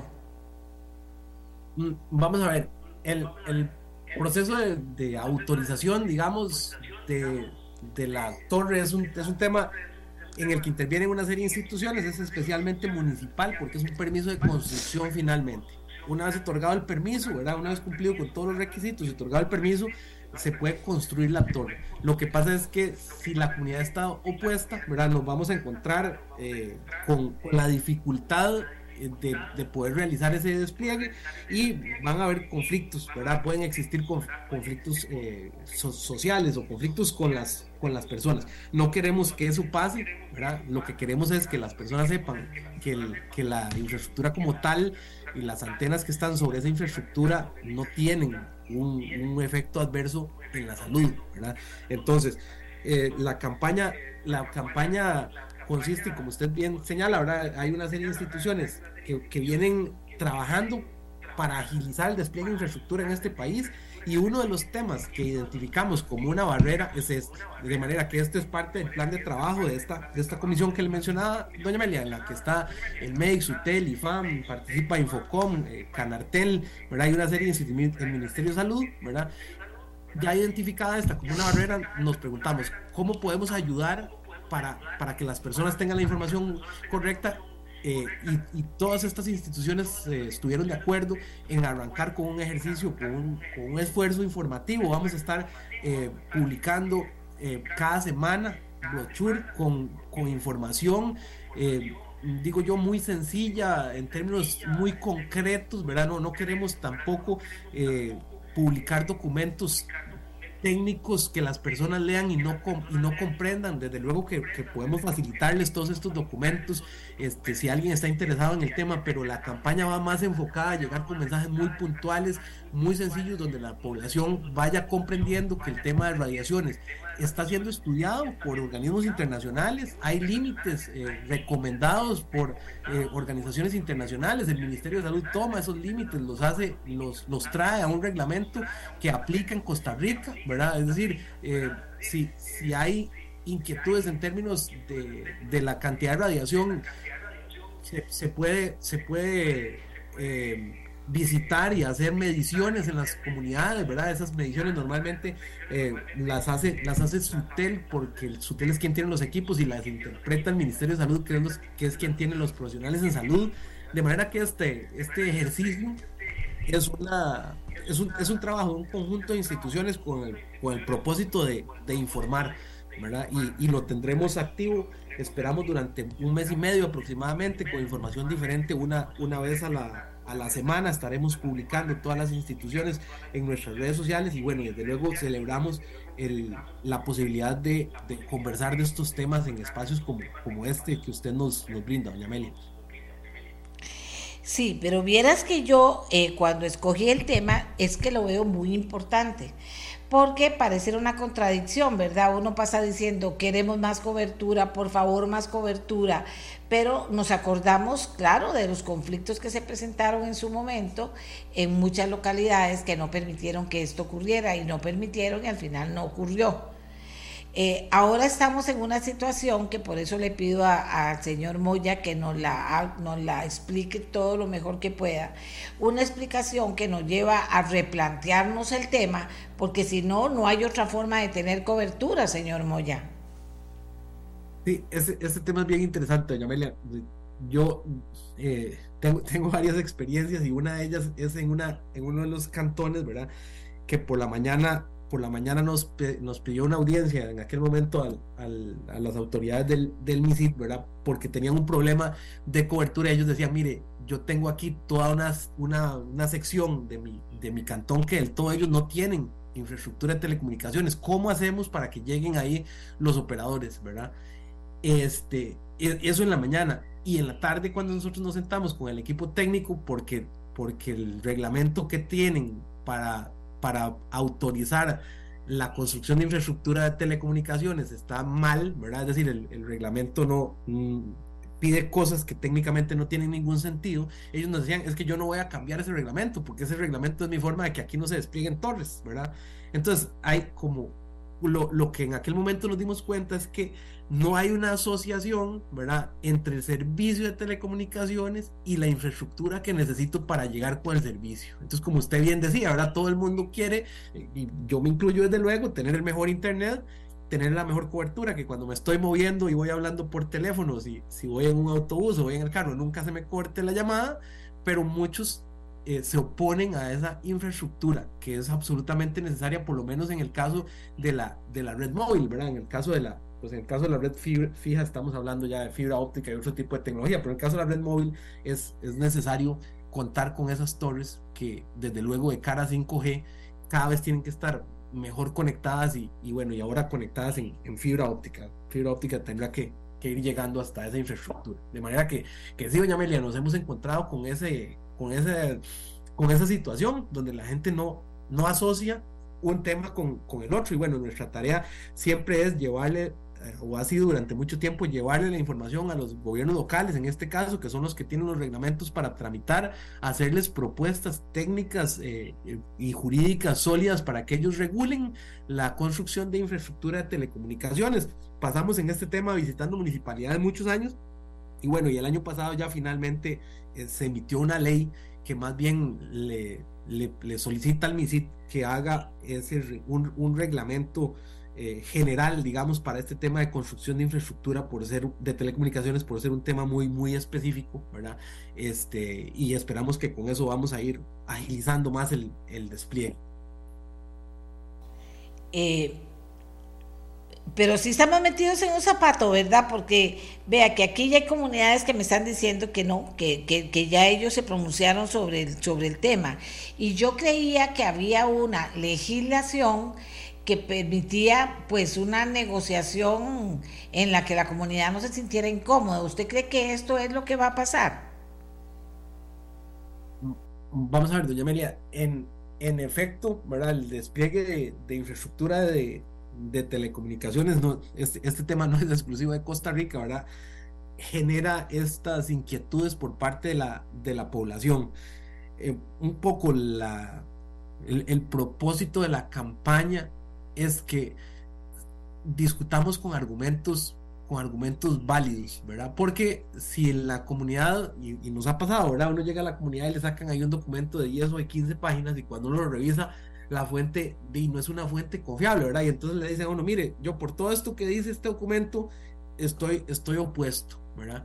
Entonces nuestra, nuestra apuesta es a que las personas tengan la información de una fuente confiable para que esa conversación que vamos a tener, ¿verdad? En los casos de aquellas comunidades que están, que están opuestas al tema, sea una, una conversación lo más, eh, con los argumentos más sólidos y serios y científicamente comprobados posible, ¿verdad?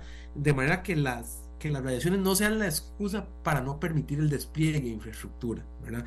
Es, en efecto, doña Amelia, no es un tema sencillo, ¿verdad? Este, y no es un tema sencillo en este país, no es un tema sencillo en, ninguna parte, sin embargo nosotros apostamos a que alfabetizando, a que, a que haciendo llegar este mensaje, a, a que logremos hacer que las personas finalmente asocien, digamos, como un primer paso, asocien la necesidad de la infraestructura con la cobertura, con la calidad, con la capacidad en términos de banda ancha que se reciben. Y ese es un, es un trabajo bien, bien importante. Bueno, pues le deseamos que tengan mucho éxito, de verdad, y a las comunidades revisen, revisen, revisen. Esto es muy importante.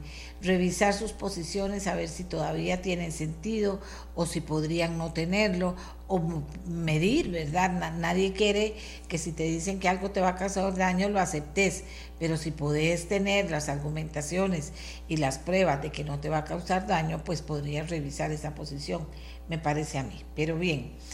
Ahora, como les había anunciado, vamos a, a la entrevista que tuvimos en el día de ayer con Randall Zúñiga, eh, cuando precisamente hacía minutos se había informado del tema de la detención de una banda responsable del secuestro eh, de un señor la semana pasada, de un empresario, y de un, otro señor, el señor Angulo, en el mes de enero, y que ya estarían planeando inclusive un tercer secuestro. Hablamos del tema con don Randall, esta es el reprise de la entrevista. Así es, muy buenos días, doña Amelia. Un saludo a usted y a toda su audiencia. Efectivamente, el día de hoy, la unidad de secuestro de la sección de delitos varios del organismo de investigación judicial realizó un total de nueve allanamientos en diferentes lugares del país que condujo a la detención de 11 personas que se vinculan como sospechosas de los delitos de secuestro, tanto en un caso que, sucedió recientemente contra una persona de apellido Gurdián el pasado martes, hace siete días, y este, también contra una persona de apellido Angulo en el mes de enero, creo que fue el 6 de enero aproximadamente. Estas personas han venido eh, realizando este tipo de actividad criminal y nosotros por dicha ya llevamos bastante avanzado el primer caso de secuestro en contra de esta persona de apellido Angulo que yo le refería y cuando sucede este segundo secuestro pues teníamos muchos elementos a favor para poder identificar al grupo, para poder ubicarlos, para hacer los rastreos, seguimientos, todas las técnicas policiales que nosotros utilizamos en este tipo de casos y esto conllevó que rápidamente fueron detenidos pocas horas después de que se haya deliberado este, al rehén, que para nosotros era la parte más importante, pero desde, desde el momento inclusive que lo tienen retenido, nosotros ya tenemos identificadas a las personas que están cometiendo el ilícito y bueno, eh, hoy por dicha ya se pudo hacer este, los respectivos allanamientos, se pudo detener a todas las personas vinculadas eh, con este secuestro y con el anterior también. Incluso este secuestro nos permitió tener todo el panorama más claro de las personas que estaban detrás de los perpetradores. Los perpetradores son las personas que interceptan a la víctima, se la, trasladan a un sitio de cautiverio y ahí la someten hasta que se dé una negociación o un rescate como tal.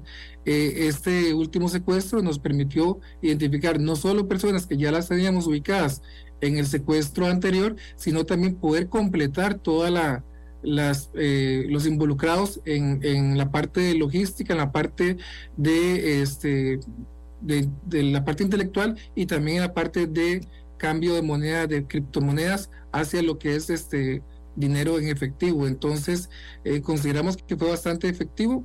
Algo importante siempre hay que destacar, el organismo de investigación judicial durante muchos años ha sido muy efectivo en el tema de los secuestros. Si aquí no existe una industria del secuestro como existe en otros países, es gracias a la labor de las, de las compañeras y compañeras que laboran en, esta noble institución y que durante muchos años le han cerrado las puertas a cualquier intento de que se pueda zonificar en este país la industria del secuestro. Estamos muy contentos por ello y este, ahora lo que continúa es poder intentar eh, identificar si existe algún vínculo eh, de alguna persona que haya facilitado información para que sean estas dos personas secuestradas como tal, pero eh, se ha podido recuperar algunos dineros en efectivo, se ha podido decomisar equipo y también este, artículos que han comprado en estos días este grupo criminal. Y bueno, este, en realidad toda la operación resultó un éxito, salió como se planificó, no hubo ningún sobresalto y por dicha ya estamos este, cerrando en buena medida este capítulo de estos dos secuestros que de alguna forma también puso la atención de la población, de la ciudadanía, porque es un tema de verdad bastante gravoso. Don Randall, en, en ambos casos se pagó el rescate y de luego en ambos casos se recuperó el, el pago hecho. Ok, muy bien, vamos a ver. En ambos casos se, hace un pago en moneda, en criptomonedas o en bitcoins. En estos casos, este, cuando, cuando, cuando se paga, pues ya es muy difícil poder recuperar el dinero. Nosotros lo que hacemos es toda la trazabilidad, identificamos a las personas que están detrás de esto.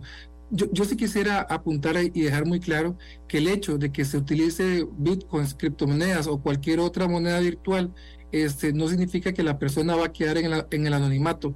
De pronto, entre dos personas privadas o particulares, no sepan quién es la que está desde otro lado. Pero para la policía existen herramientas que, que las hemos utilizado no solamente en estos dos secuestros, sino también en otros secuestros por ejemplo, le puedo mencionar el caso de un estadounidense fallecido de apellido Creighton, que las personas que este, lo mataron y, se hizo un pago, un rescate en, en, moneda virtual, pues fueron identificados, estaban en España, se trajeron a Costa Rica y se les condenó a 500 años de prisión en conjunto. Entonces, sí es muy importante indicar, independientemente sea dinero efectivo o dinero en bitcoins, nosotros siempre podemos llegarle a las personas que están este, detrás de estos ilícitos. En este caso en particular, como los, como los allanamientos están todavía en proceso, yo le puedo decir a usted que hemos encontrado varias cantidades de dinero importantes, tanto en colones como en dólares, este, de algunas de las personas que están vinculadas como cabecillas de la organización e inclusive podemos encontrar billeteras frías, que la billetera fría, por así decirlo, es como una llave USB donde se guarda este, la información de la transacción de las criptomonedas, tendríamos que abrir estas billeteras frías para poder saber si hay más dinero en, estas, este, eh, en estos dispositivos pero de lo que hemos podido realizar hasta ahorita, sí hemos encontrado bastante dinero en efectivo y también en dólares. Ahorita tendríamos que terminar el recuento de la contabilización para darles un dato más exacto, pero dentro de las comunicaciones que tenemos a lo interno, sí se ha podido recuperar parte del botín que se pagó por el rescate de por lo menos del último empresario, que en este caso es de apellido Gurdián. Eh, vamos a ver, eh, varias preguntas sin querer interferir, por supuesto, en la investigación ni en lo que usted nos está informando. Le agradezco mucho que lo esté haciendo. Eh, en ambos casos, bueno, mejor de esa la dejo después. De ahora en particular nos interesa saber que usted habla de estos dos casos pero que hay otros casos también en los que ustedes han intervenido y han logrado resultados o han logrado liberar a la persona cautiva. ¿Cómo ha estado eso? ¿Ha sido solo estos dos secuestros o hay más material que usted nos puede contar relativo a intervención del OIJ en otros secuestros? Bueno, como le decía, en el caso del, empresario Creighton, este, se pudo identificar, el grupo criminal se excede en la fuerza, lo, mata, aún así, a pesar de que está fallecido, siguen pidiendo este dinero en, criptomonedas, la familia les, les paga unas cuantas, estas personas este, toman el dinero y salen del país, se van a radicar a España, y hasta ya los ubicamos. Como le digo, nosotros hemos sido siempre muy efectivos en el tema de secuestro, sea con criptomoneda o sea con dinero en efectivo.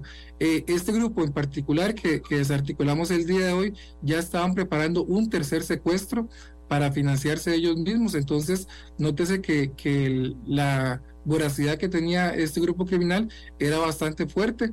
No habían terminado ya de, de liberar a la víctima, ya estaban planeando un siguiente secuestro, que evidentemente les toma tiempo. Mm, secuestrar a una persona no simplemente agarrarla y, y tomarla y llevársela, tienen que hacer una inteligencia, tienen que determinar si, si posee algún tipo de dinero en cuentas, etcétera. Entonces, este de perfectamente, si tenían en mente algún otro secuestro, pues les llevaría algunos meses poder ejecutarlo, pero ya estaban con esa clara intención de poder hacerlo. Para contestarle puntualmente, tenemos estos dos secuestros de, de, la persona de apellido eh, Angulo y de la persona de apellido Gurdian, más otro de, de, una persona de apellido Creighton y otro que sucedió también en Orotina en que se pidieron este, pagos este, con, con bitcoins en su momento, pero este, las investigaciones ya se realizaron y por dicha este, pues ya estamos con una resolución positiva en estos últimos dos casos también. Ahora, ¿son delincuentes comunes los, los detenidos? A ver, aquí hay dos, dos grupos claramente identificados un grupo es, eh, y que trabajan en, conjunto, ¿verdad? Un grupo es este, eh, los perpetradores, que son básicamente cinco personas, las que hemos podido lograr identificar y vincular en ambos secuestros. Estas personas todas son originarias de Cartago, el del sur de la, de del centro de, la antigua capital y este son del, del, del lugar que se conoce como proyecto o urbanización Manuel de Jesús Jiménez también ahí muy cercano queda Pitaya, que es otra persona que vive ahí, y también ahí cercano a Pitaya se encuentra el Tejar. Estas cinco personas que, que yo les menciono, cuatro se fueron el día de ayer de, de vacaciones familiares, por así decirlo, eh, a unas cabinas en Jacob, ahí, hasta allí fuimos a detenerlos el día de hoy. Estas este, son 28 personas divididas entre 12 menores de edad y 16 adultos que se fueron de vacaciones presuntivamente con el dinero ganado del secuestro. Y este el otro subgrupo que le menciono que le refiero es la parte más intelectual, es la parte que negocia con las con las víctimas, es la parte que canjea la criptomoneda con eh, con dinero en efectivo. Y bueno, este también les los pudimos evidentemente identificar, eh, se, se, les allanó las casas, se encontraron evidencias importantes, como lo que le digo, las wallets frías o las este, billeteras frías, y este, en la actualidad pues estamos eh, haciendo otras diligencias al, alrededor de este caso para poder no solamente identificar si existe algún vínculo entre ambos secuestros de un intermediario que ponga o que facilite a las víctimas para que sean secuestradas, sino que también evidentemente al desarticular este grupo criminal se le pasa al Ministerio Público para lo correspondiente. Casas en las que jamás se imaginaría uno lo que estaba pasando, ¿estoy equivocada en eso o es correcto? Perdón, es que como, como que la pregunta entró a destiempo, no, no le escuché la, la parte inicial eh, de la pregunta que los tuvieron en casas y en barrios en los que nunca nadie se hubiera imaginado lo que estaba pasando. ¿Es correcta esa apreciación mía? Mm, en, en, algunos casos sí, para, lo, para los que son, por ejemplo, este, que se encargan de la parte de negociación, de cambio de moneda, de, de, de criptomoneda a, a, efectivo, pues una, hay una organización bastante elegante en San Pablo de Heredia y otros en Grecia. Las otras personas pues tienen, eh, que son más de corte, perpetradores o más de corte de operativo, de materialización de la detención de la persona hasta eh, llevarlo a un lugar de cautiverio, pues no son barrios, digamos, este, que uno pensaría eh, de, de corte alto o medio, sino que son barrios más, más sociales, por así decirlo. Vamos a ver, eh, ¿Alguna otra cosa que usted considera importante? Nos está hablando de varios secuestros, nos está hablando de, también de lo efectivo que han logrado ser ustedes. Hoy es un, ahora me va a catalogar qué clase, cómo cataloga usted el golpe de hoy, que, que tiene que ver con, con, prácticamente una banda dedicada a esto, eh, eh, que ha habido otros secuestros también. Esto nos lleva hablarle a la opinión pública en el sentido de que hay que cuidarse, o sea que esto es algo serio, no es cualquier cosa la que está pasando.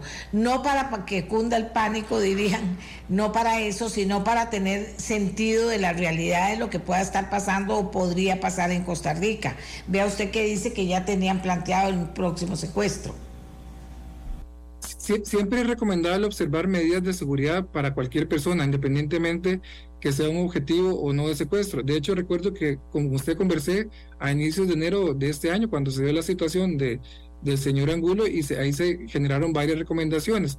Pero más allá de esto, este, lo importante es aclarar que en el país aproximadamente se dan entre 10 a 15 secuestros al año. De estos, lo importante es poder determinar o discernir cuántos secuestros son típicos, como estos dos que estamos hablando de estos, eh, de estos empresarios, o cuántos son atípicos. Dentro de los atípicos, que son la mayoría, eh, se da por un tema de una deuda, por una deuda de drogas, una estafa o un fraude registral, etcétera. Entonces, eh, lo que hacen es que secuestran a una persona para obligar a, a la parte contraria a que entreguen el dinero debido. Entonces, estos son los, casos atípicos que son los más frecuentes en Costa Rica. Los típicos o los usuales, digamos que dentro de la dentro de la doctrina son estos de los cuales es generalmente un empresario, alguien con algún perfil alto en dinero y que no tiene una relación directa o previa con las personas perpetradoras o secuestradoras. Eh, estos casos como tales son bastante gravosos, eh, conllevan un riesgo directo sobre, sobre, la, sobre personas inocentes que no tienen relación con ninguna actividad criminal y son los que evidentemente pues llaman más la atención a nivel eh, país. Pero a, este momento hemos tenido ocho secuestros, dos de los cuales han sido muy visibles, pero los otros seis también igualmente resueltos eh, de problemas de deudas por una actividad de narcotráfico o algún tipo de delictivo asociado a esto, que también OIJ pues los tiene eh, eh, bien visualizados y pues los trabaja de manera correcta. Es importante indicar que tenemos un equipo de trabajo muy fuerte, muy compenetrado, la unidad de, de secuestros de la sección de delitos varios siempre ha sido muy efectiva, independientemente se trate de un caso con criptomonedas o dinero, o dinero en efectivo. Y este, este caso en particular se pudo resolver bastante rápido porque ya llevamos avanzado bastante la investigación del caso del señor Angulo. Estábamos más bien pronto a, a pedir este, allanamientos para estas personas cuando se da el segundo secuestro y en este momento es que empezamos a revisar y los mismos patrones conductuales y motivacionales, perdón, motivacionales que vimos en el caso del señor Angulo se repetían ahora en el caso del señor Gurdián y entonces pudimos determinar rápidamente que se trataba del mismo grupo criminal, ya los teníamos ubicados, simplemente se activó la, la línea de investigación y por eso es que se da una, un finiquito tan rápido a este secuestro como tal también. ¿Alguna otra cosa que le quede por querer comunicar que considera importante que no le haya preguntado, don Randall? No, no, en, cuanto a los secuestros, darle la seguridad plena a la ciudadanía, que nosotros lo tomamos muy en serio. Eh, por algo es que en Costa Rica nunca ha proliferado esta industria del secuestro en el país y tenemos un equipo de trabajo muy profesional, expertos en cibercrimen, expertos en, en, investigación, en seguimiento, en inteligencia, etcétera. Y esto es lo que nos hace muy fuertes y muy este, bien ubicados a la hora de poder trabajar un secuestro. Si, algo, si alguna persona siente que es víctima de secuestro, algún familiar, que se comunique de inmediato con nosotros. Tenemos equipos eh, muy altamente calificados, con una gran experiencia, que van a, poder conllevar a manejar el secuestro de la mejor forma posible y siempre bajo la perspectiva de poder eh, liberar a la persona con bien, con vida, y eso es lo que nosotros hemos hecho en los últimos años.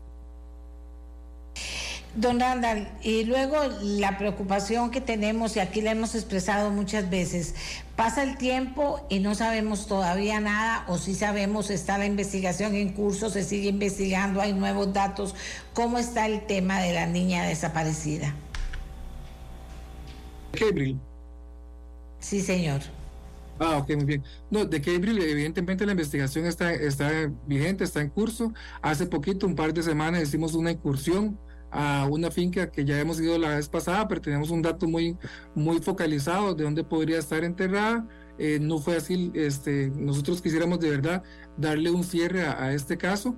Eh, generalmente, doña Amelia, cuando se trata de sustracciones a cargo de la persona encargada de la guardia o crianza de la persona menor, eh, pues mm, ha sido difícil poder encontrarla. Recuerdo el caso de una niña este, también en el año 2017 que el, un familiar de ella se la llevó y nunca más la pudimos encontrar.